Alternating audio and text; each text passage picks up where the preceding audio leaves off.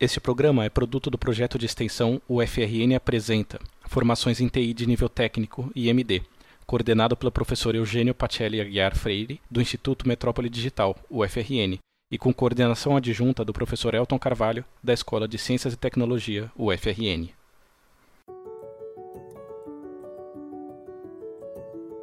Sejam muito bem-vindos ao nosso segundo episódio da temporada 2019 do podcast Informação BCT, que faz parte de um projeto de pesquisa da Escola de Ciências e Tecnologia, coordenada por mim, professor Elton Carvalho. Também é um episódio do podcast UFRN Informa, que é um projeto de extensão do IMD, coordenado pelo professor Eugênio Pacelli Freire. Então, uh, o episódio de hoje é sobre o cigar, e eu tô aqui com uh, a minha co-host, a Júlia Botelho. Olá, eu sou Júlia, estudante de Ciências e Tecnologia. É, eu sou Vielimir Silva Luz, eu sou analista de negócio da Superintendência de Informática informática.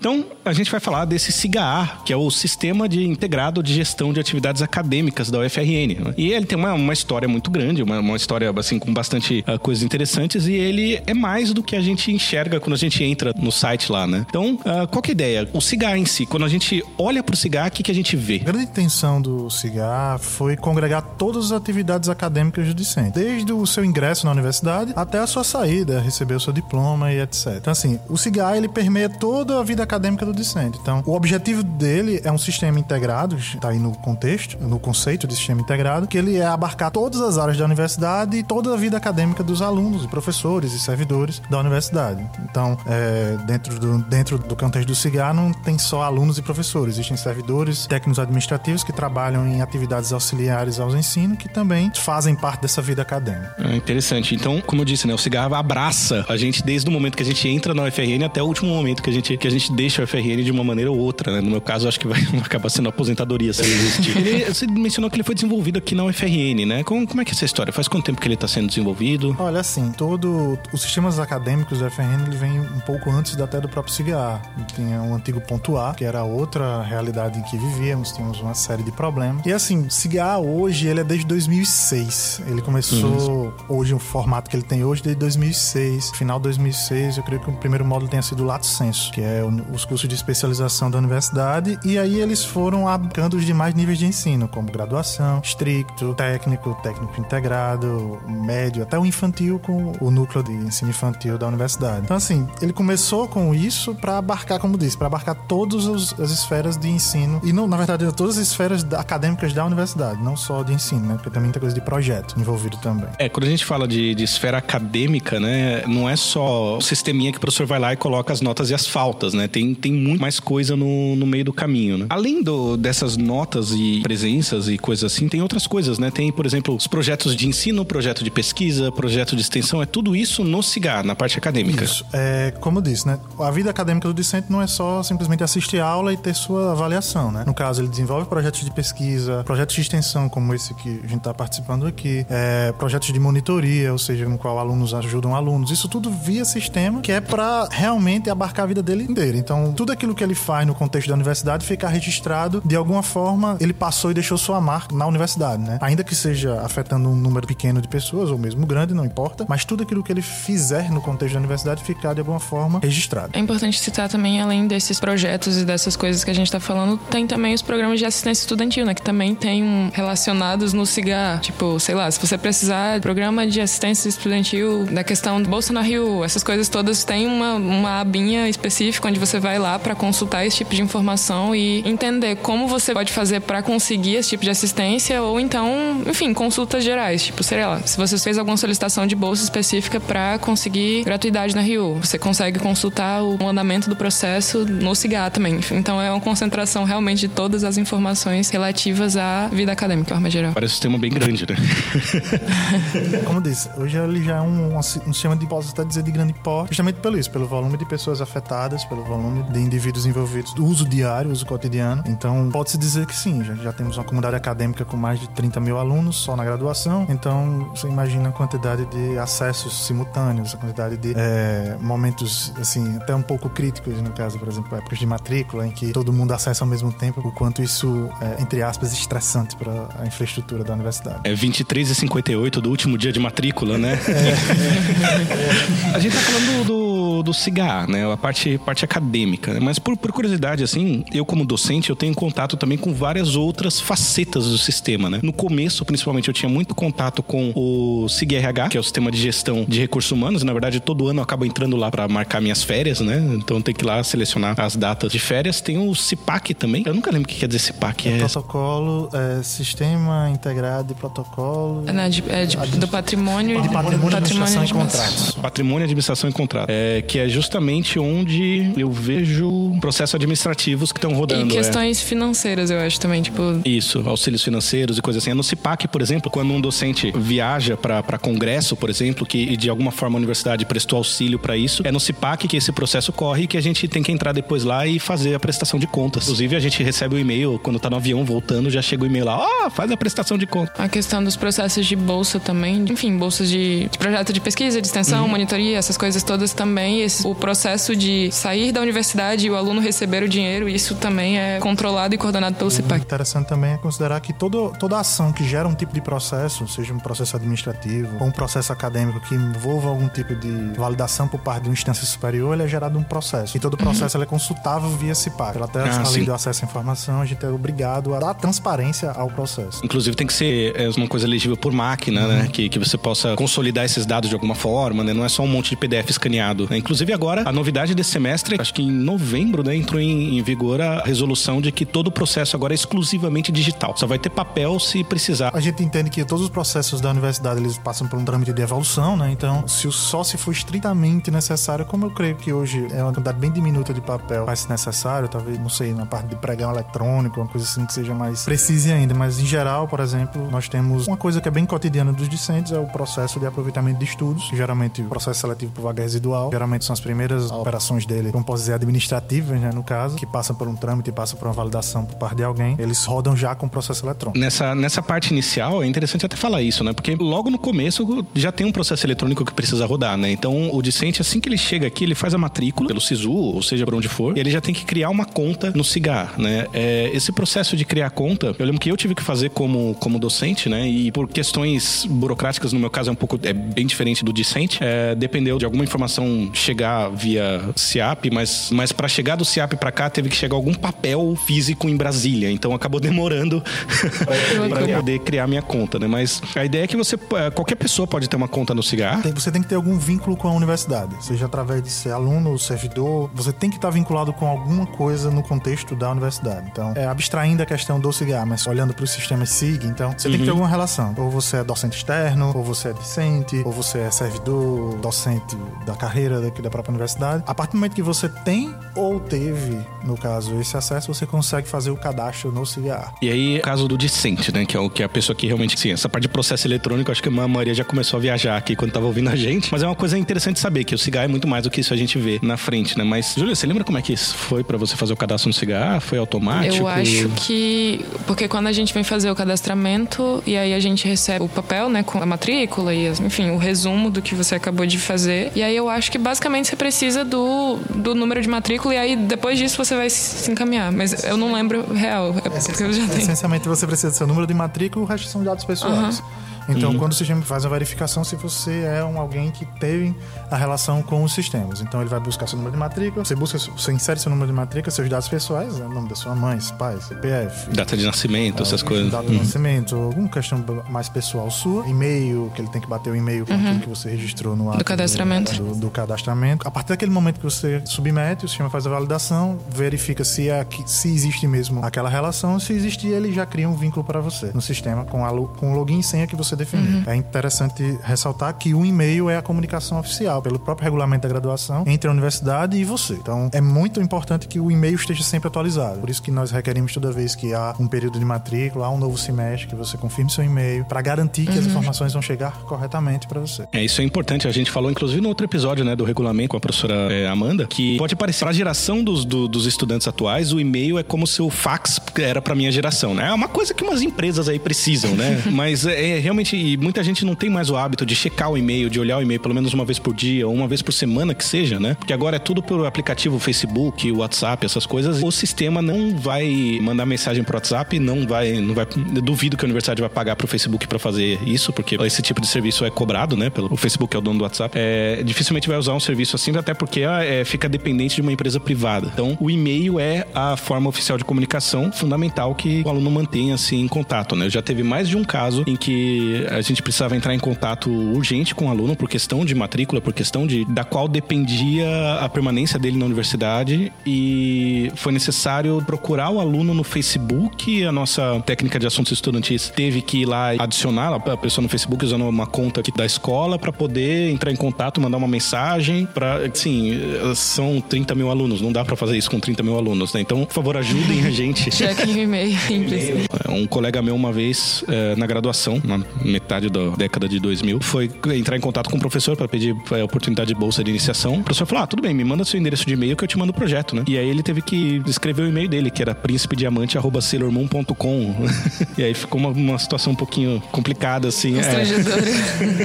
É. Minimamente constrangedora. É, então assim, nome ponto sobrenome, né, ou alguma coisa assim, é uma recomendação válida para muita coisa. Inclusive cadastro de nome de usuário do Cigar, né? É, é interessante porque realmente a gente de vez em quando recebe solicitações de alteração de nome de usuário, justamente por causa que, assim, como o nome de usuário é algo único e que você define no ato da criação, até a própria maturidade que você tem ao entrar na universidade não é a mesma quando você está chegando no fim. Bom que não é, né? Que então, assim, chega a situações complicadas de logins complicados e que eles ficam disponíveis para todo mundo dentro da turma virtual. Então, todo mundo sabe mais o login do outro, que fica disponível para verificação. É, às vezes é engraçado que eu vejo lá o andamento dos processos, né? Ah, foi recebido na unidade tal por fulano ponto Silva. Ah, beleza. Ah, chegou na outra unidade enviado pelo ciclano ponto Oliveira. Chegou na outra unidade enviado pelo Mazinho 82. Peraí, quem que é o Mazinho 82, né? Então, os cuidados que a gente tem que tomar no, no, login, né? E também uma coisa que eu tenho ouvido bastante em outros podcasts e que eu tenho procurado me informar bastante é em termos de segurança da informação. Quando a gente tem nosso e-mail, nossas, no, nossas senhas, nossos cadastros, né? Acho que não custa lembrar que é bom ter uma senha diferente das outras, longa. Tem alguma. Você lembra de alguma restrição que tenha na, nas senhas do cigarro que seja importante? Assim, na prática, eu creio que não possa ter caracteres especiais na, no login, não pode haver caracteres especiais, mas na senha eu creio que seja. Acho livre. que a senha eles pedem que seja que seja pelo menos uma, uma maiúscula e pelo menos um caractere especial, se não me engano. É, é, mas assim, na prática isso é recomendação padrão, né, de é. tudo. Só para não ser a, o tradicional 1, 2, 3, 4, 5, 6 ou o nome de alguém, 1, 2, 3, uma coisa Data assim. de nascimento, Data né? de nascimento, nome da sua mãe, coisas assim do gênero. Só, pra, só por, por questão assim, de claridade, a minha senha do cigarro acho que é 25 caracteres. Meu Deus. E, vários especiais no meio do caminho e é fácil de eu lembrar. Então, a recomendação principal, gente, com senha, justamente, não, não põe senha 1, 2, 3, 4, é 1, 2, 3, 4, 5, 6, ou o seu nome de usuário. O mais importante é que a senha seja longa, né? Porque eu imagino que ela fica registrada lá com hash sol, assim, banco de dados. Exatamente. Né? O formato de armazenar, beleza, nem importa tanto para o usuário. O, Sim. o principal mesmo é a questão da privacidade, porque é a forma que a universidade identifica você. Então, nós recebemos de vez em quando a situação clássica do discente que tentou se matricular, faltando 10 minutos para acabar o prazo, e disse uhum. que o cigarro caiu entendeu? Então, assim, a gente, a gente pede que não, não deixe pra última hora, é. mas assim, nós temos forma de fazer auditoria exatamente o que foi feito naquele momento. Então, é, chegamos várias situações em que o discente vai, chega na sua, é, tem sua senha salva, não lembra da sua senha, mas aí ele precisa confirmar no ato da solicitação de matrícula, esquece, trava, não consegue, e aí depois vai dizer que foi o sistema que não fez, e etc. Mas na verdade era simplesmente um erro de que ele não lembrava da sua própria senha, que algumas confirmações, somente no ato da matrícula, eles requerem senha também ou um dado pessoal, né? Sempre tem esses, essa questão, os dois em conjunção muitas vezes. É, uma coisa também é lembrar a senha, né? É deixar a senha salva no navegador pode ser muito conveniente, mas vira e mexe a gente precisa confirmar, né? Eu, como docente, por exemplo, preciso confirmar toda vez que eu vou submeter as notas, consolidar a turma, né? Fechar as notas e turma eu preciso confirmar com a minha senha toda vez, todo semestre. Então, assim, se eu deixasse salva a senha no navegador a cada seis meses, eu ia ter que lembrar disso, depois de ter corrigido pilhas de provas e tal. Então, é, ter um sistema de gerenciamento de senha, seja mental, né? Um sistema mental de, de gerenciamento de senhas ou usar um software de gestão de senha ajuda nessas horas. É, e também não deixar a mesma senha para tudo, né? Porque vai que alguém invade o site que o seu primo fez do fã clube do Pokémon e pega a sua senha, a sua senha é mesma do cigarro, e a pessoa vai lá, ah, eu vou tentar a senha dessa pessoa no cigarro, né? Assim, não vou dizer que não pode acontecer esse tipo de coisa, mas também não posso afirmar que nunca aconteceu.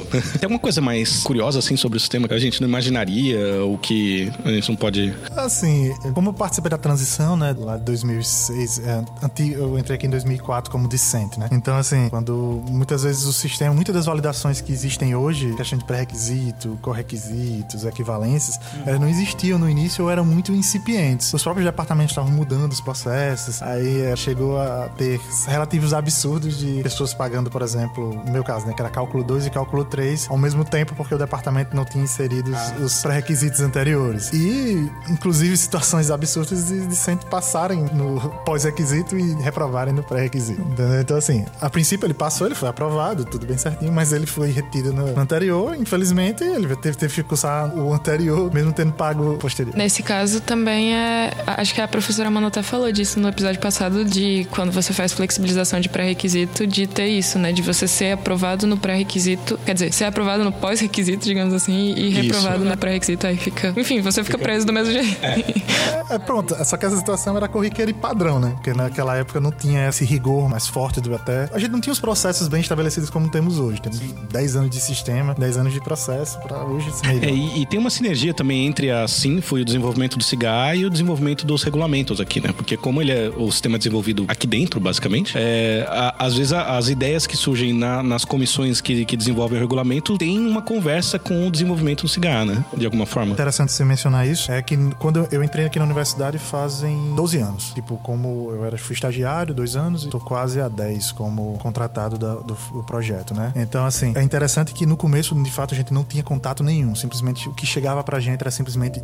desenvolva. Hoje, com um contato muito bom com a Pró-Reitoria de Graduação, que é o carro-chefe da universidade, que tem mais alunos e maior impacto, hoje nós já somos convocados para participar das reuniões de concepção do regulamento, concepção dos próprios processos, né? Então, ajuda porque evita existir coisas que não são implementáveis, uhum. entendeu? Então, isso facilita para a gente e facilita para a minha própria universidade. Torna o desenvolvimento mais ágil, as inovações do regulamento, dos regulamentos, eles são implementados de forma mais tranquila, até porque os, os próprios desenvolvedores, eles têm um contato com alguém que estava presente durante a concepção. Então, você sabe, você tem outra visão. Até o próprio processo de desenvolvimento, ele corre muito mais rápido. É porque o desenvolvedor tem contato com a ideia por trás da regra, né? Não é só a regra, tipo, ó, oh, tem que ser assim. Se a nota for acima de 3 e abaixo de 5, etc, etc, né? Quer dizer, isso aí é tudo bem, exercício de programação 101, mas por que que é assim? Ah, porque a média é 5, são 3 unidades, mas aí o aluno poderia se não precisar fazer a terceira unidade se ele somar 15 pontos, então não pode ter nenhuma abaixo de 3, né? Tem essas ideias que, que permite implementar. Eu tô falando desse jeito rápido assim porque acho que é da realidade dos discentes já essas regras aí, né, de aprovação e reprovação, e porque a gente já tem um programa sobre isso, então a gente já falou sobre isso. Você não sabe do que a gente tá falando, volta lá no programa com a professora Amanda. Nós, docentes e os servidores também podemos enviar chamados técnicos pro cigarro, né? Então, uh, vira e mexe, eu envio alguma mensagem falando: olha, eu calculei aqui o índice do aluno, deveria dar tal coisa e não deu, o que que aconteceu? Aí volta uma mensagem do tipo: ah, o problema foi corrigido, assim, geralmente em uma semana, alguma coisa assim. E às vezes a gente manda algumas sugestões, inclusive agora tem um sistema novo, né, da gente fazer sugestões pro, pro sistema.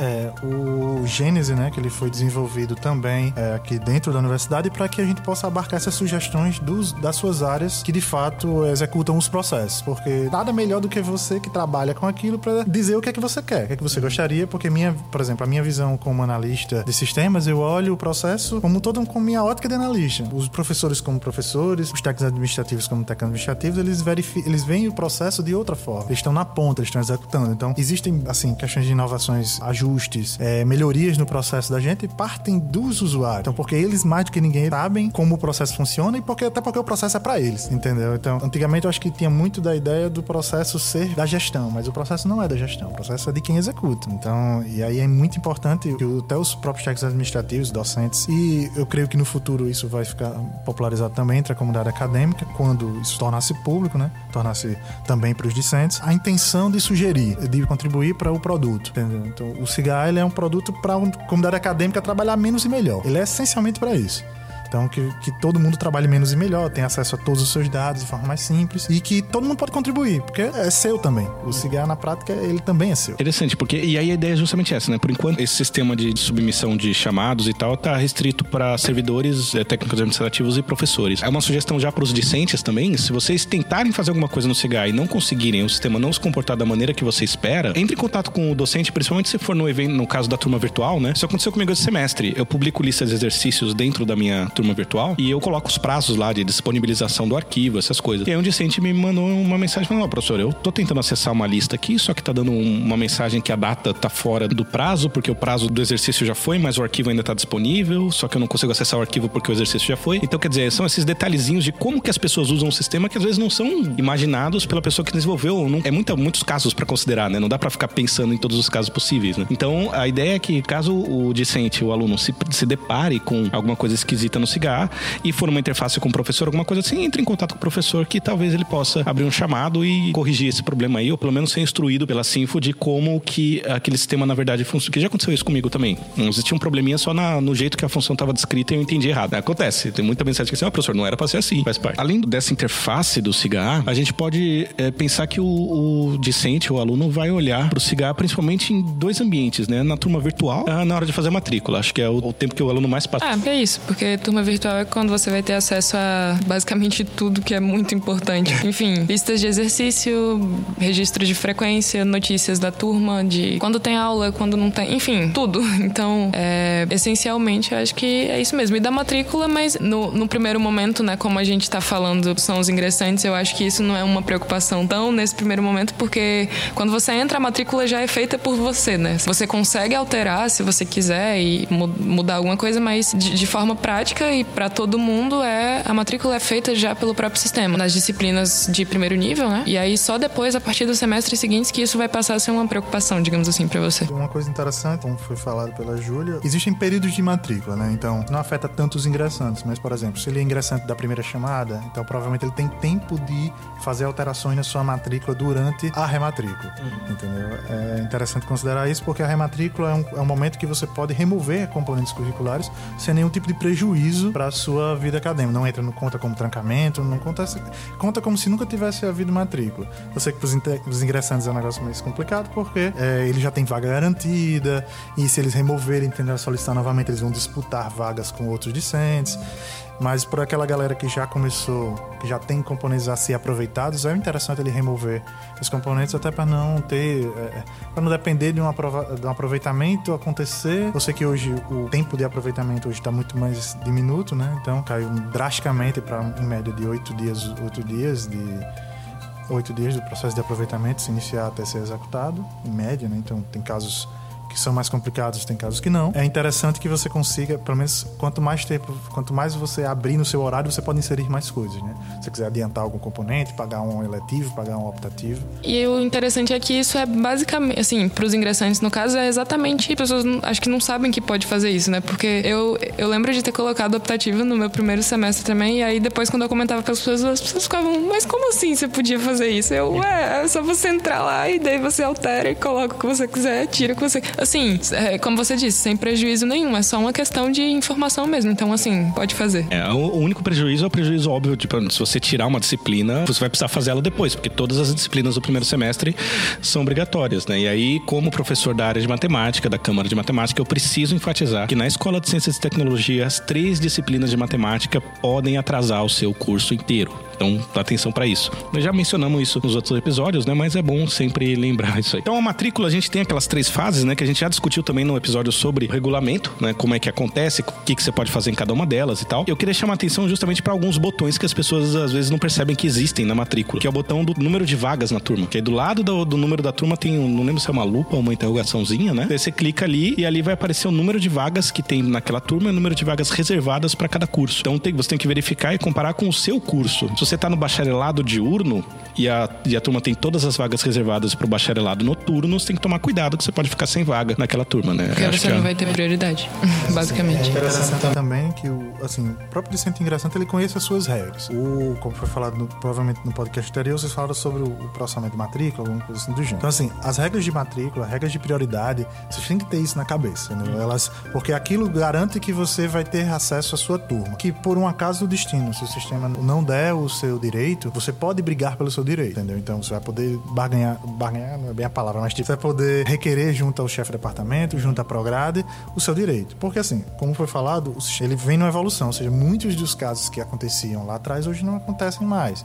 E alguma coisa pode ter ficado, algum, por algum erro, por alguma situação específica que a gente não consegue prever. Já foi levantado, por exemplo, uma, uma única turma ele pode ter, acho que são 52 parâmetros diferentes. Então, ou seja, eu tenho que mapear tudo para todos. Então, pode existir uma situação que eu não tenha aquilo mapeado e deu um erro na hora do processamento para você. E isso, você imaginando 52 por dois parâmetros, então você tem 104 situações no mínimo, que não é, que existem parâmetros que são muito mais variados. Então, assim, é interessante que o discente conheça as regras de, de processamento. Então, por causa da priorização, por causa das vagas reservadas, para garantir a maior chance de conseguir a sua vaga dentro das turmas. Aqui na ICT em particular, a gente tem muitas disciplinas, tem chegam a ter 7, 8 ou 9 turmas. Principalmente as, as disciplinas de primeiro semestre e segundo, tem turmas muito grandes. Muitas turmas muito grandes. Então, a gente acaba tendo algumas turmas que são reservadas. Olha, essa aqui é só pro pessoal do noturno. Vai ter duas vagas para quem é do diurno, né? Isso é uma coisa importante de chamar atenção. E tem um botãozinho lá no cigarro para isso. né? Outra coisa que a gente vai precisar do cigarro, às vezes você precisa ir para alguma repartição, alguma coisa assim. Não sei se para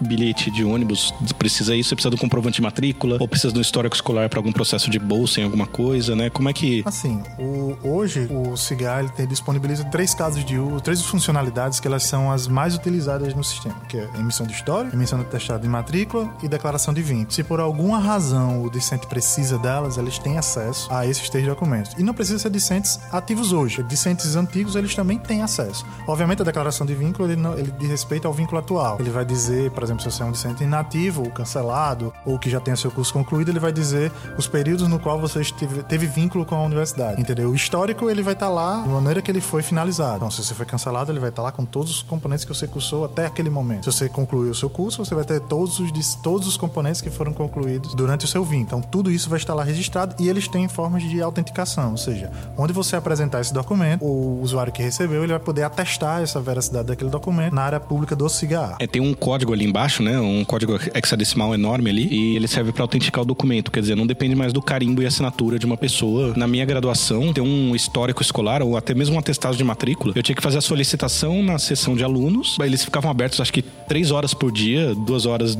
de manhã e duas horas à noite, ou alguma coisa assim. E eu tinha que fazer isso. E aí eles levavam cinco dias úteis para emitir esse documento. Só que a ideia era que se eu chegasse lá com menos de, de cinco dias úteis, eles viam o prazo e falavam: ah, não tá no prazo ainda, aguarde os cinco dias. E aí quando eu chegava no quinto dia, eles vi- viam que tava no prazo, sentavam no computador, emitiam um documento, carimbavam, assinavam e me entregavam.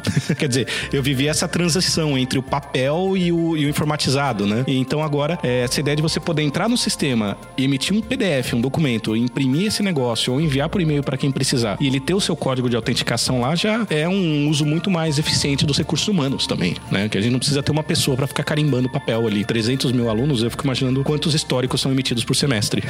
eu, eu, por exemplo, eu vivo abrindo histórico de na parte de orientação acadêmica, né? Principalmente na época de matrícula, eu sempre abro o histórico dos meus discentes e, e eu vejo o desempenho deles e é um documento perfeitamente validável, né? Eu posso isso aí, eu, eu vejo esse código aí, qualquer acesso que eu faça ao sistema, eu posso ah, validar esse, esse documento. Ah, lá no Cigar, como é que é o, o acesso para isso? Se, o- se a pessoa precisar ter uma sessão documentos, ensino, como é que é? É, na primeira abinha, é, é muito simples de encontrar. E são exatamente, acho que as três primeiras opções, né? assim, tipo, atestado, declaração de vínculo e histórico. Tem, tipo, consultar minhas notas, e aí você tem a opção de, no caso, consultar as notas seria relativa ao semestre que você está cursando, né? E aí o histórico seria de tudo, com todos os componentes que ainda faltam, as coisas que você já cursou, o que reprovou, o que não reprovou, enfim, tudo. Aí a declaração de vínculo, e são coisas assim, você clica e ele já, dependendo do tipo de arquivo, né? Se for alguma coisa, sei lá, um PDF, aí ele já baixa automaticamente, você já encontra, enfim, é bem sem segredos, assim. É uma coisa legal do atestado de matrícula, ele cria uma, uma grade horária também, né? Isso é muito interessante, que, que aí você já tem uma visão da semana do, Exatamente. do discente ali. Outras atividades que a gente pode ter também são os vínculos de bolsa de pesquisa, bolsa de projetos de extensão. Eu lembro que a gente teve um, um entrevero aí com isso aí, né? Como, como é que é essa, então, essa história? É porque basicamente é, são abas diferentes, né? Assim, tem a aba de pesquisa e a aba de extensão. E aí eu não, não tenho certeza, mas eu acho que tem uma terceira aba diferente que tem as oportunidades de bolsa. E aí das oportunidades de bolsa estão incluídas, tipo, tanto as de pesquisa quanto as de extensão e quanto as de apoio técnico, enfim, as, as bolsas no geral na universidade. Então aí quando você vai consultar, por exemplo, em extensão, aí você tem lá os seus planos de trabalho, se você já tiver algum, algum vínculo de extensão, alguma bolsa específica, aí tem as, os seus certificados e declarações, que vão, vai ser relativo às coisas que você já participou, tipo, ações de extensão, sei lá, algum evento que teve, que normalmente é considerado ação de extensão. E aí, se você, aquele evento for te gerar algum tipo de certificado, você vai ter como consultar e emitir tanto a declaração quanto o certificado naquele pedaço lá. Aí você vai e tem essa opção, por exemplo, o que seria uma ação de extensão seria participação em, na semana de ciência e tecnologia, por exemplo. Uhum. Aí, semana de mostra de profissões. Aí você consegue ter acesso a todos esses documentos lá. O interessante também é porque, assim, com a própria curricularização da extensão, né, hoje os cursos têm uma carga horária muito maior de extensão, né? Então, provavelmente, se o teu curso não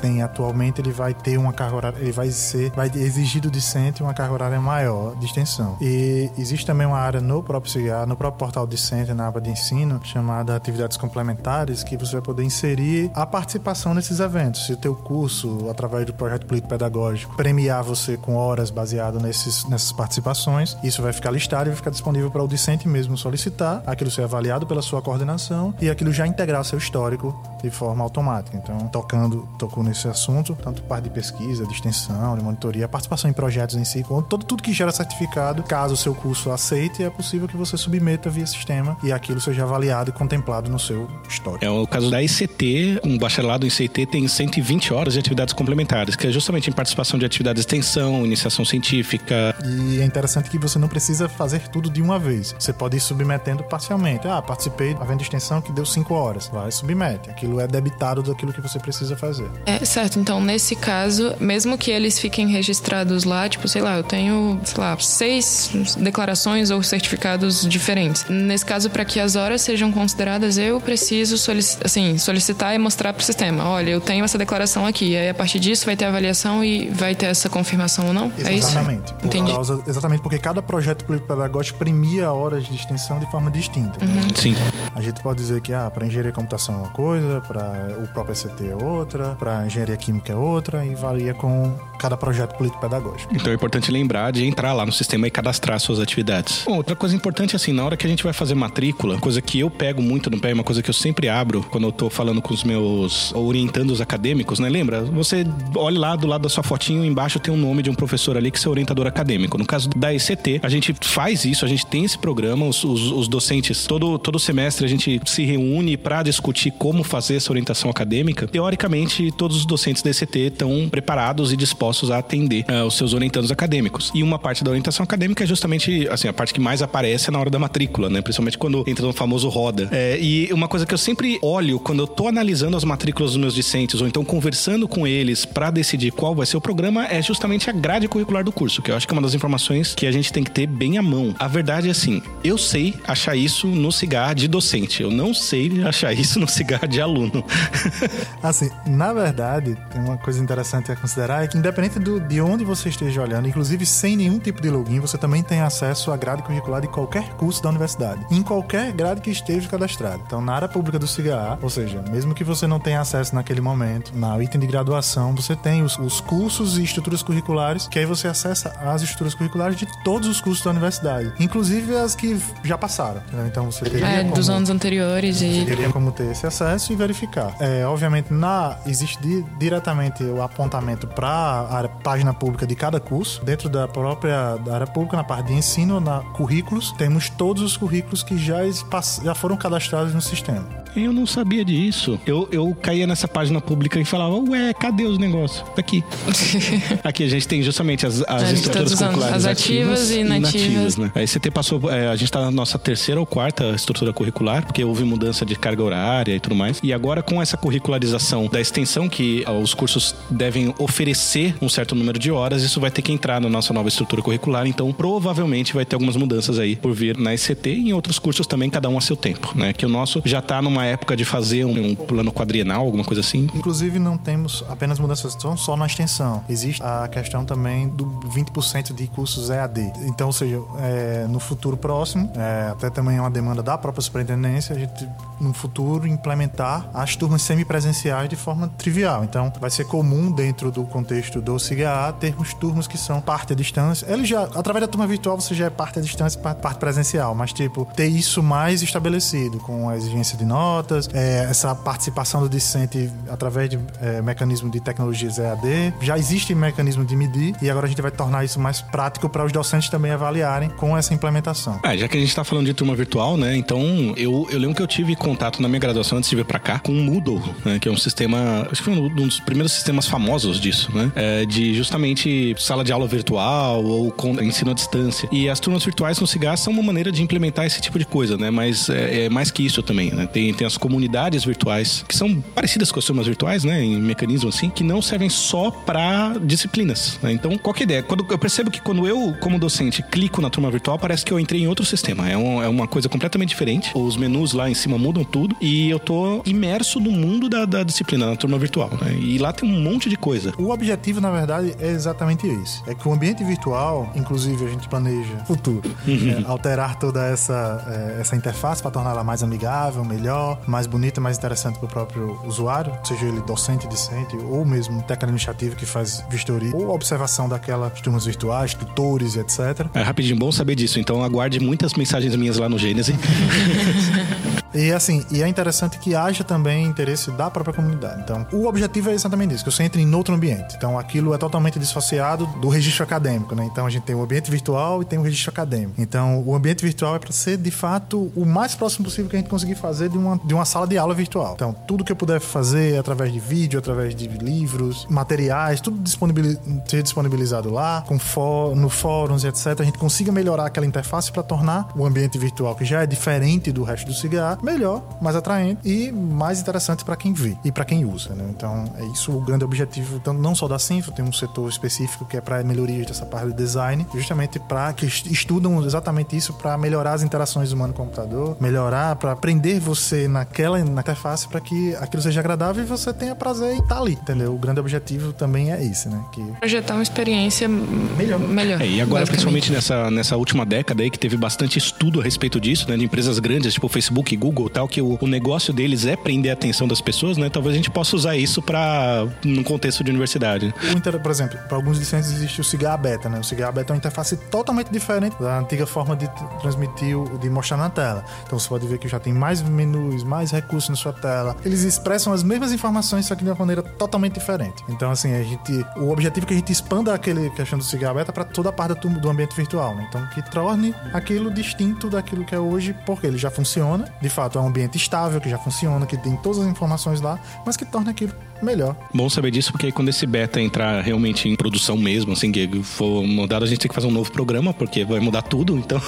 e tem as comunidades virtuais que é interessante, porque nos últimos anos, toda universidade tem isso, né? O Congresso de Iniciação Científica. Então, todos os projetos de iniciação científica são apresentados num, num congresso anual, é, justamente para, primeiro, mostrar a produção, né? E prestar contas da produção e também para, como parte da iniciação científica, a experiência é também apresentar o seu trabalho. A UFRN faz alguns anos já está fazendo essa apresentação virtual, né? Com o, agora o ESIC, que é eletrônico. A ideia é justamente que em vez de você ter um ginásio cheio de pôster e um monte de gente andando em volta dos pôsteres, né? A gente tem comunidades virtuais. Então, cada trabalho de iniciação científica tem uma comunidade virtual em que participam o discente, bolsista da iniciação científica, o seu orientador e os, os docentes que vão ser os avaliadores do trabalho. Mas, tecnicamente, qualquer pessoa é, pode ser acrescentada a essas turmas, né? E lá é um ambiente que é como uma turma virtual, que tem um fórum de discussão, que você pode mandar arquivo, mandar mandar é, vídeo, mandar outros conteúdos, né? E uh, usar isso para fazer avaliação, né? Então, quer dizer, o CIGA também já está entrando nessa modalidade de, de virar realmente um ambiente virtual de, de convívio, né? E de, e de atividades acadêmicas, né? não é só gestão mais. E que gira em torno de assuntos específicos, seja um, um congresso, seja um assunto de interesse da comunidade. Se aquilo for interessante, crie-se uma comunidade para aquilo, insere essas pessoas e elas discutem lá, entendeu? Então, ou seja, o objetivo é exatamente esse, é fomentar a discussão. Pauta é sempre o diálogo, é sempre a troca de experiências, troca de conhecimentos. Então,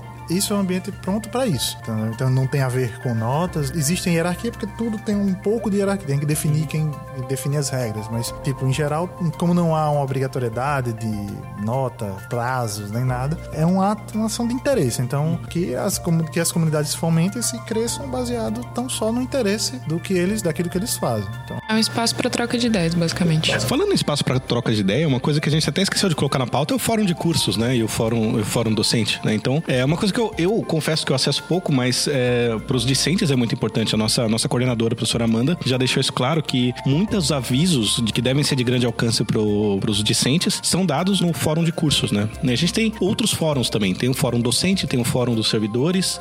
No CEPAC tem um outro fórum lá também, né? Do, dos... O, assim, basicamente qualquer ambiente de fórum ele precisa da comunidade para funcionar. Uhum. Então, assim, é interessante que a comunidade acadêmica, no caso discentes e docentes, eles entrem no, naqueles fóruns de discussão e também utilizem, por exemplo, os seus servidores e docentes, entrem no Gênesis e surgiram melhorias. O fórum está implementado da maneira mais simples, né, para ter aquele canal de discussão. Uhum. Mas a própria evolução daquilo, a própria necessidade da evolução, ela parte daqueles de quem usa. Que quanto mais você usa e precisa de mais coisas, mais elementos, é, mais funções, etc., a gente vai implementando, vai incorporando, porque a gente sabe que é aquilo que a comunidade quer. Se precisa-se mais disso, trabalha em cima disso. O senhor, como professor, pode, ter, pode colocar isso para dentro da sua sala, oh, o que, que propõe alguma coisa, sugiram alguma coisa, desde que aquilo torne-se, agregue-se valor ao produto. Entendeu? E ninguém melhor do que os usuários para dizer o que precisam. É, eu tô sentindo falta de, desse recurso aqui. Eu queria colocar um aviso no, no fórum e, uh, ao mesmo tempo, um acesso para um formulário para o usuário poder se cadastrar no programa que eu tô publicando lá. E às vezes eu não consigo, por exemplo, colocar um link, né? Eu, não, eu acho que dá para colocar link, mas, ah, por exemplo, uma coisa que acontece comigo, eu preciso colocar uma fórmula em LaTeX no negócio, porque eu preciso escrever matemática ali de alguma maneira, né? E aí, o fórum dentro da turma virtual, mas o fórum de cursos não, porque justamente é um tipo de diálogo diferente diferente, né? Então, às vezes, é, eu já abri um chamado, falei, ó, oh, eu queria poder usar a Fórmula Tech nesse ambiente aqui, né? Então, justamente ao longo do uso que a gente vai criando essas, essas experiências, né?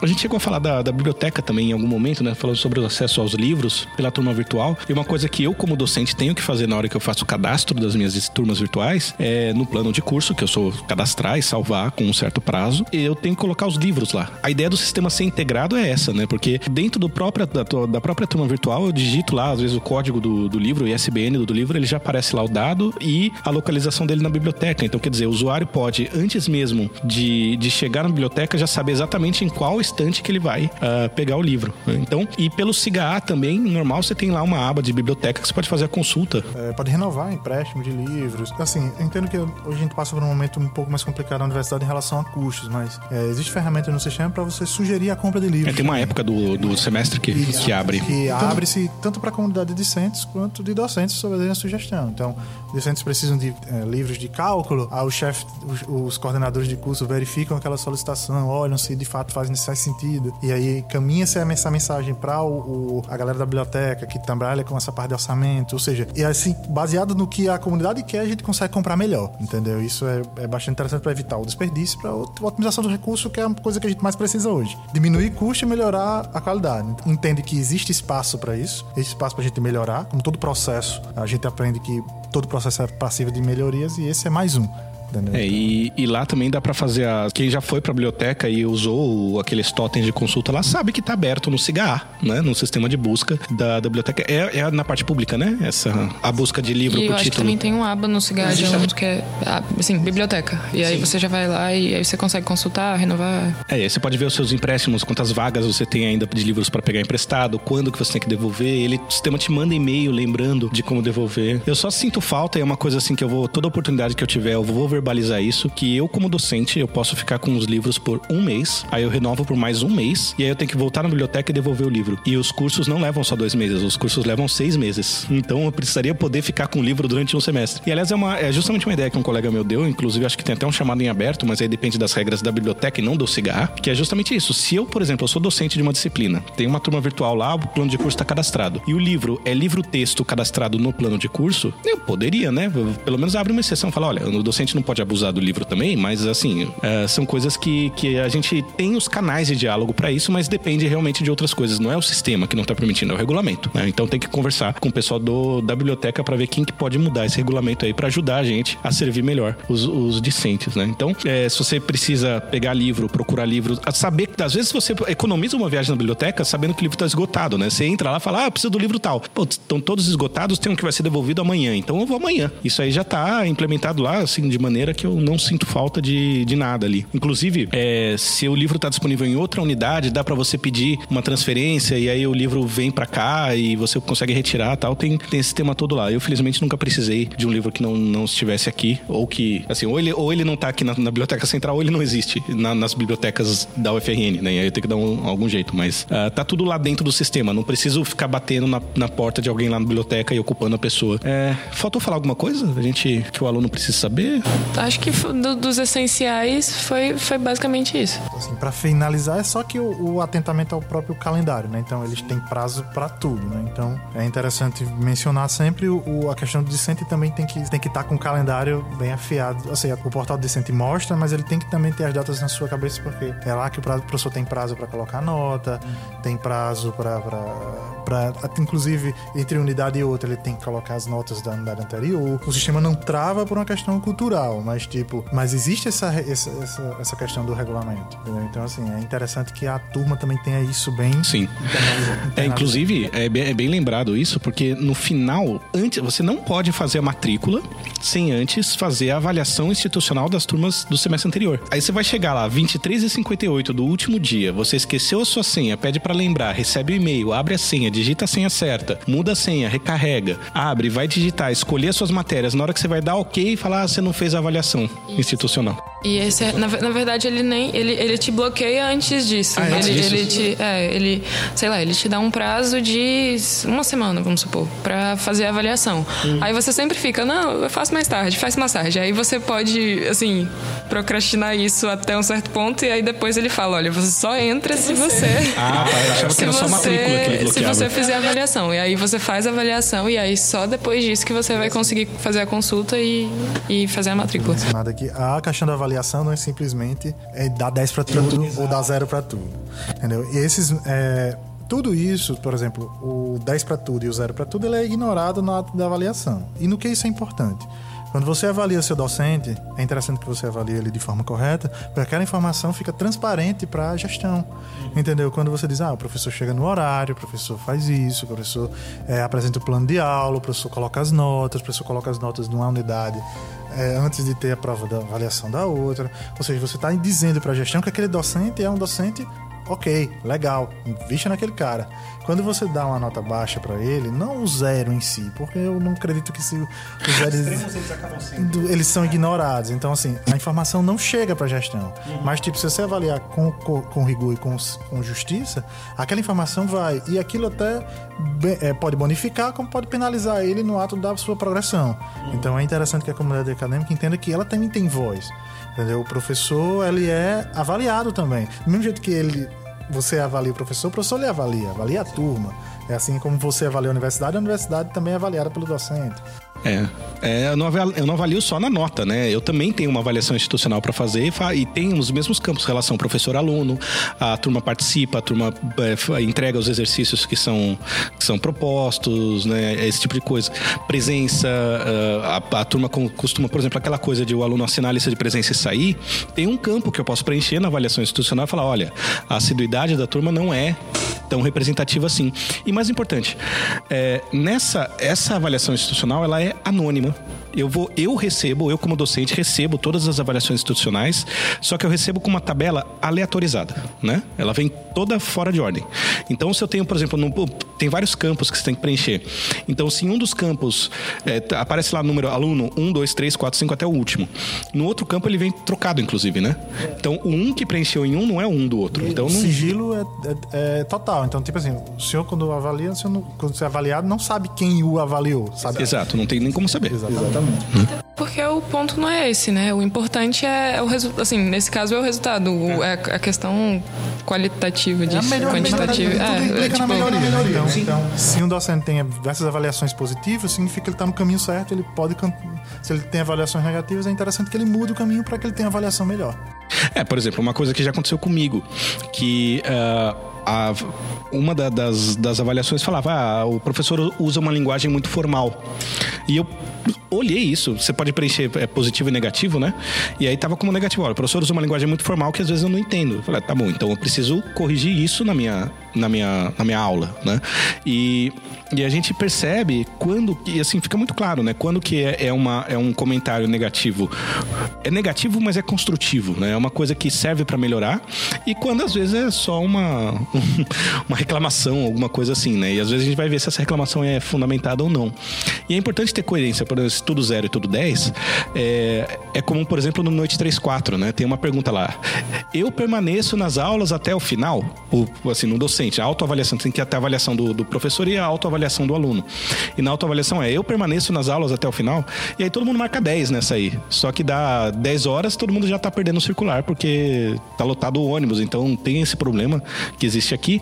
E assim, se todo mundo dá 10, falando, ah, eu fico até o final das aulas do noite 3, 4, até 10 e 15 da noite aqui. E aí eu, eu como docente, vou lá bater na reitoria e falar, olha, eu tô com um problema que os meus alunos não têm ônibus para ir para casa. E é, eles acabam indo embora no meio da aula, eu, eu só dou metade das aulas para eles e eles vão mal na disciplina. O que, que eu posso fazer? Aí a, a- reitoria vai lá, olha lá, Ué, mas todos os seus alunos aqui falaram que ficam até o final da aula na avaliação institucional. Né? Ou seja, o Noite 34 vai continuar existindo, vai continuar existindo como um e- outro horário. co- E Enfim, a UFRN não vai ter incentivo para disputar, por exemplo, disputar não, mas assim, é, requerer do sistema de ônibus, por exemplo, melhor, melhor transporte, etc. Né? Então, não, não- não vai ter artifícios para buscar alternativas para resolver, né? Existe uma problemática e porque não tem um dado que comprove, teoricamente, não teria uma motivação E para assim, isso. e assim, o maior interessado é quem avalia, entendeu? Se você perde, entre aspas, perde seu tempo avaliando, significa que você se importa, significa que ele é importante. E a própria gestão entende isso. Então, se você simplesmente bota 0 ou 10 para tudo, a gestão entende que você não se importa. Porque de fato você não teve nenhum tra o trabalho de avaliar. Então. É, e inclusive eu, eu como docente, eu só recebo a avaliação institucional na metade do semestre seguinte, porque justamente para desvincular essa coisa também, dá tempo de, de anonimizar os dados e, e tornar essa coisa é, mais menos perso- personalizada, né? Até o próprio preenchimento é diferente. O professor avalia antes da consolidação, o aluno avalia na próxima matrícula, ou seja, para daqui que avaliou, você para- passa tipo dois meses para você até o do fim da sua disciplina, pra, desculpa, um mês até você avaliar. Então dá tempo para o discente passar e o docente, porque ele avalia aquilo corretamente no, no ato da consolidação, ele só vai receber o resultado bem posteriormente, justamente para, como o professor falou, para dar o tempo da, da- o distanciamento necessário para a avaliação entrar corretamente, né? Não entrar pela raiva ou pelo, pela tristeza. E essa avaliação, por exemplo, no caso da progressão, né? Nós, como servidores públicos, o, o docente, a cada dois anos tem uma progressão, uma pequena promoção aí. E, e os- entre os critérios, uma das pontuações é a média das notas nessa avaliação institucional. né? E aí, com, com os extremos descartados e tal, então eh, isso aí é levado em consideração também. né? Eh, inclusive no, no processo do estágio probatório, que todo docente, quando entra aqui, tem três anos de estágio probatório e o desempenho é avaliado através disso aí. Então é uma ferramenta muito importante eh, que a- acaba virando um monte de botão chato para clicar para poder fazer matrícula às 11h50 do último dia. Então eh, vamos tomar atenção para isso aí. Bom, ah, além da, da- da dica da, da avaliação institucional, eh, tem mais alguma coisa que a gente pode lembrar? Além da dica de segurança, de senha, essas coisas? Assim, friso lá, na, lá no contexto lá do meu trabalho, da, do CIGA, é que matrícula não é uma corrida. Então, você, geralmente tem 10 dias, ainda que seja 5, ainda que sejam 4 dias de matrícula, você não precisa se matricular exatamente no primeiro dia nem no último. Os períodos regulares de matrícula eles têm intervalos. Existem picos de usuário tanto no início quanto no fim do período. Aí, Os que a gente sugere é que, como não é uma corrida, você pode dormir, você não precisa acordar às três da manhã e fazer a matrícula na primeiro, no primeiro minuto, que é como de vez em quando a gente pega indivíduos fazendo. Não faz se necessário. Se quiser fazer, fazer. Exceto na extraordinária. É, a extraordinária é história. As despesas regulares, você, como você tem essa, é, esse período um pouco maior, você tem condições de fazer aquilo num horário que fique mais conveniente para você. Pode acordar, pode tomar seu café, pode fazer sua matrícula durante seu, depois do seu café, sem nenhum tipo de problema. Não precisa também nem precisa correr tanto no primeiro dia, nem deixar para o último você fazer as coisas de forma calma e correta. É, com exceção da extraordinária, que aí sim é mais uma questão de encaixe de, daquilo no seu horário. Então, é interessante que você se apresse uma vez que já não tem mais períodos regulares. Então, faz, aí é interessante você se apressar, porque senão você toma falta. É, porque já não, aquilo não, a gente não pode atribuir como presença para você se você se você já não tiver ido para aquela aquelas aulas anteriormente. E o professor também não pode atribuir presença para você. O sistema não deixa, fica fechadinho o quadrado, eu não consigo nem clicar. Exatamente. Então é como se você não, não existisse até aquele momento, só existiu a partir do momento que a matrícula é efetivada. É, e, e esse período da matrícula, depois ainda tem dois dias para os orientadores acadêmicos avaliarem. E só depois disso que a matrícula é processada. Então, aliás, antes disso ainda as coordenações podem fazer ajustes nas turmas, né? Porque às vezes tem muita demanda e tal. E e realmente não é uma corrida e é interessante que se faça num ritmo é, razoável, porque, por exemplo, eu como orientador acadêmico, Aqui na, na ICT acaba acontecendo muito de alunos entrarem no roda por causa da, das taxas de reprovação que a gente tem aqui e das, da, da, taxa de desistência das disciplinas. Então acaba acontecendo muito de ter alunos no roda. Mais da metade dos alunos estão no roda aqui. E isso significa que o orientador acadêmico ou a coordenação deve aprovar a matrícula. E o meu critério é a medida, assim, duas na época da matrícula, duas vezes por dia eu olho, uma na hora do almoço, outra no fim do dia, vejo as matrículas e respondo a todos os alunos. Falo, olha, essa matrícula aqui é melhor você não fazer, porque é uma matéria que dá muito trabalho e você precisa se concentrar nas matérias que você teve dificuldade, por exemplo. Né? E aí dá tempo de no dia seguinte o aluno ir lá, levar isso em conta, corrigir, adaptar, mandar um e-mail de resposta para mim, para a gente discutir de maneira melhor e tal. Então, quer dizer, tem quatro dias para fazer isso, a gente consegue conversar tranquilo para não precisar da matrícula extraordinária. Né? Matrícula extraordinária é assim, olha eu dependia dessa matéria para poder ter um andamento do meu curso e não fui é, não foi deferido por causa do, dos, das prioridades, né? Então acabei ficando numa colocação lá que não me dava vaga, é, mas eu preciso e aí ainda apareceu vaga eu quero entrar, né? É mais para isso uh, extraordinário, né? Como é um período de, assim, como é um momento de dar um pouco de dica, entender o seguinte: o roda é para proteger o discente, uhum. entendeu? Não é não é porque o seu orientador é chato, não é para o seu orientador ficar avaliando. Não é punição. Não é punição. Na verdade, é para impedir que você seja cancelado no futuro. Entendeu? Tanto que o Roda tem uns critérios bem, estabele... bem consistentes, bem estabelecidos, baseados justamente na experiência de anos e anos da universidade com alunos que simplesmente tem, se evadem da universidade. Uhum. Então, se você for colocado no Roda, significa que naquele semestre, durante aquele período letivo, você não desenvolveu da maneira que a universidade entende como minimamente aceitável para ter seu rendimento acadêmico, para chegar até o fim do curso. Então você passa por essa avaliação. Com isso, você tem um cuidado maior com as suas matrículas e evita que você entre no efeito bola de neve. Exato. Imaginando que você, por exemplo, você pegou cinco disciplinas, você provou em três, você coloca as, o, as, as, três e mais as e cinco. mais cinco. Então você, você vai gerar um efeito bola de neve que se você não se deu muito bem naquele, dificilmente você vai se dar no posterior. Uhum. Então ele serve como uma forma de lhe proteger dos, de você mesmo. Entendeu? Então, às vezes é por uma questão médica, familiar, emocional, não. Mas tudo isso a gente tenta minimizar através de um, um período no qual você está sob supervisão mais, mais atenta dos seus orientadores acadêmicos. Entre em contato com eles, eles são importantes para você é, e vocês também são importantes para ele, porque, como disse, isso o beneficia também, como quanto é, é interessante colocar isso, como também é, é pública essa a resolução de progressão docente. O, a quantitativa de orientandos acadêmicos da graduação, ele influencia na sua a pontuação do seu, do seu orientador. Então, é do mesmo jeito que você o beneficia, ele se beneficia de você. Então, é uma relação simbiótica que tem só um único objetivo: que, que o discente se torne um discente melhor. Então, basicamente. É, e, e justamente como é ela olhando os critérios, né? Assim, olha. Uh, o cancelamento de programa acontece quando se decorre o prazo, prazo máximo do curso. Aí, no regime de observação, se você chegou na metade do prazo, do prazo máximo e não cumpriu metade das matérias, então você fala, opa, peraí, se continuar nesse ritmo, não termina, né? Ou, ah, o seu programa é cancelado se você tiver quatro reprovações na mesma disciplina. Se você reprovar duas vezes a mesma disciplina, é um alarme. Então, peraí, ó. Lembrando que o sucesso não é só reprovação. Exato. Trancamento também. Trancamento também. Inclusive, é, se você está no, no regime de, de observação, o trancamento ele só acontece depois de autorizado pelo orientador acadêmico. E eu, como orientador acadêmico, costumo não recomendar o trancamento. É, eu costumo recomendar é, que você siga até o final e assista as aulas, se puder. Claro, a gente conversa. Se você tem que trancar a- a- porque você vai ter que ficar no interior cuidando de algum parente doente, por exemplo, é uma coisa que a gente conversa. É por isso que tem um ser humano cuidando disso e não é só o algoritmo fechado lá do computador, né? Que senão poderia fazer muito simples. Olha, é, o aluno está no roda. É, se ele se matriculou nas disciplinas que ele se reprovou, ele não pode se matricular nas outras. Pronto, eu posso fazer um, um algoritmo que faz isso automático e só libera as matérias que deixar. Mas o fato de ter um orientador acadêmico é justamente uma pessoa que você vai poder conversar e falar: olha, minha situação é essa, tal, e o que, que eu posso fazer. E existem os outros caminhos, por exemplo, a suspensão de programa, suspensão de programa posterior, em que você pode ter um semestre aí para ajustar a sua vida, né, e se, se adaptar. Então, que a gente falou sobre tudo isso em detalhe no nosso episódio do regulamento, né?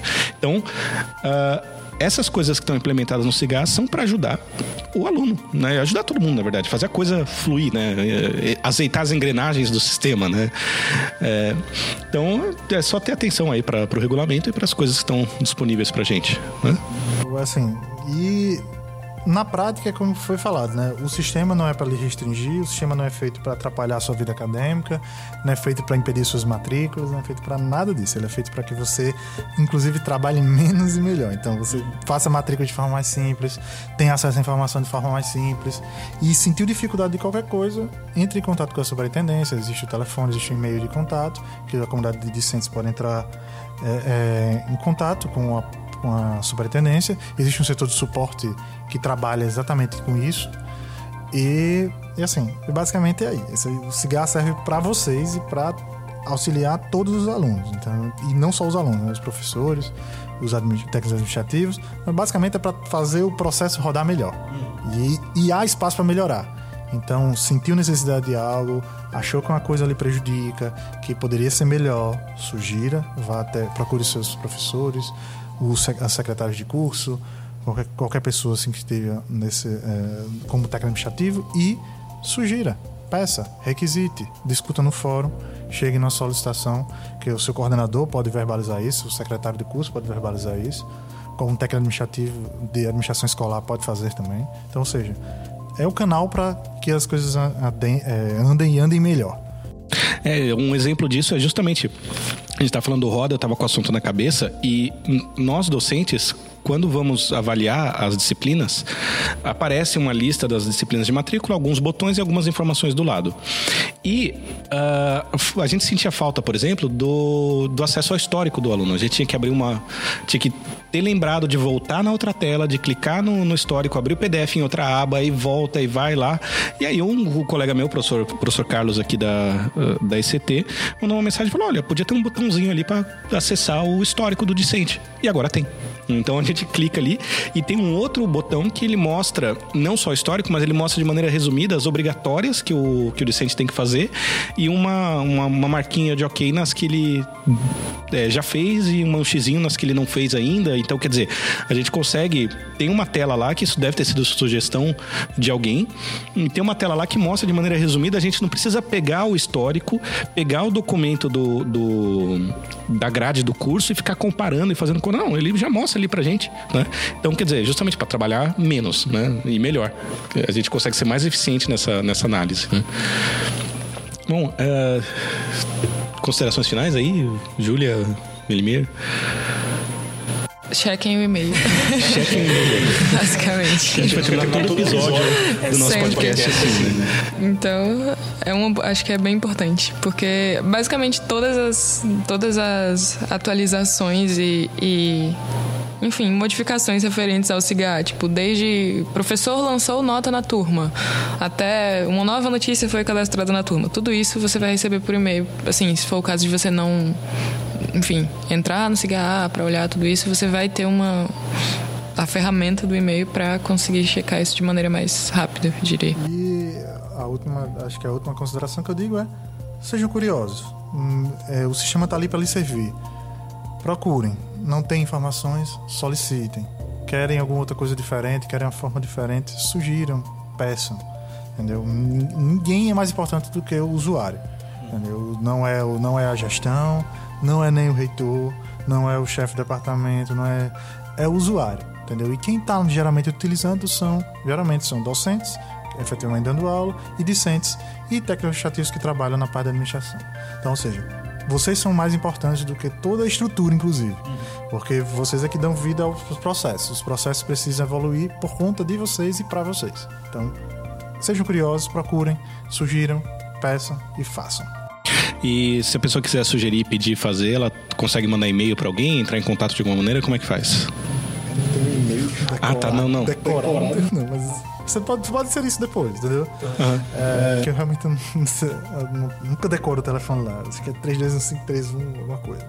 Ah, é muito telefone para é, Vocês podem, podem botar isso. É, só que existem os meios de comunicação. O próprio Cigar ele, dá um, ele indica os telefones de contato. Uhum. Vocês podem entrar, entrar em contato, pedir e-mail, é, sugerir via e-mail e, e requerer de alguma forma auxílio em relação a qualquer coisa através de suporte da é, dentro do próprio sistema tem lá, né, contato, ajuda, é, e dependendo do setor que você precisa entrar em contato. Um canal interessante são os docentes, o seu orientador acadêmico e a coordenação do curso, né? Fala, olha, eu tentei acessar a lista de, de, de, de exercícios ali e o sistema não está deixando, por quê? Ou uma coisa que acontece muito, inclusive eu tenho que abrir o chamado ainda. É... Você deveria ter feito uma lista, né, de todos os chamados é, que você precisa. É, que, que é justamente, por exemplo o aluno precisa tirar 5.0 para passar na última prova. Ele tira 4.9.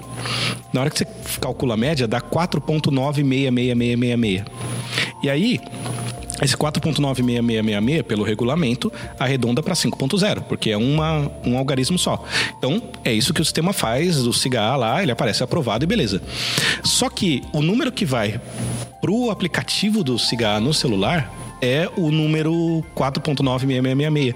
E quem arredonda é o aplicativo. E quem decide se passou ou não é o aplicativo. E ele não conversa necessariamente com o cigarro. Então já teve aluno desesperado na manhã do dia da prova de recuperação, falando: professor, o meu cigarro do computador fala que eu passei, do celular fala que eu tô de recuperação, eu vim aqui fazer a prova, mas eu não sei que. Não, você passou. então é um chamado que, que eu tenho que abrir, porque, né, e, e assim, eu confesso que eu tô devendo isso, porque já é o terceiro semestre que algum aluno vem correndo para mim perguntar esse tipo de coisa. Então, lembra, na dúvida, pergunta. Na dúvida, fala com alguém e consulta o regulamento. E se o que você está vendo no sistema não bate com o regulamento, tem que conversar com alguém e consertar isso aí, né? Exatamente.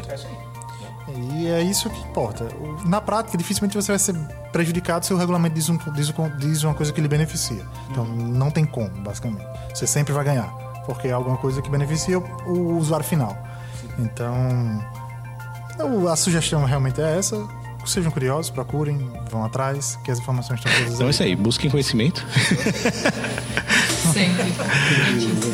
é, e, bom, quero agradecer então formalmente aqui o Guilherme da, da, da Sinfo pra, com a nossa participando desse nosso episódio aí, ilustrando muita coisa interessante, é um ponto de vista uh, que a gente não tem, né, do pessoal de, de dentro do cigarro, de dentro do sistema. Geralmente a gente tem o ponto de vista da, do, do, usuário, que é, tem os seus interesses, tem as suas frustrações, né, e a gente entende o que, que essas coisas é, acontecem, né. Júlia, quero agradecer também pela edição do episódio, né, que vai ficar sob sua tutela aí.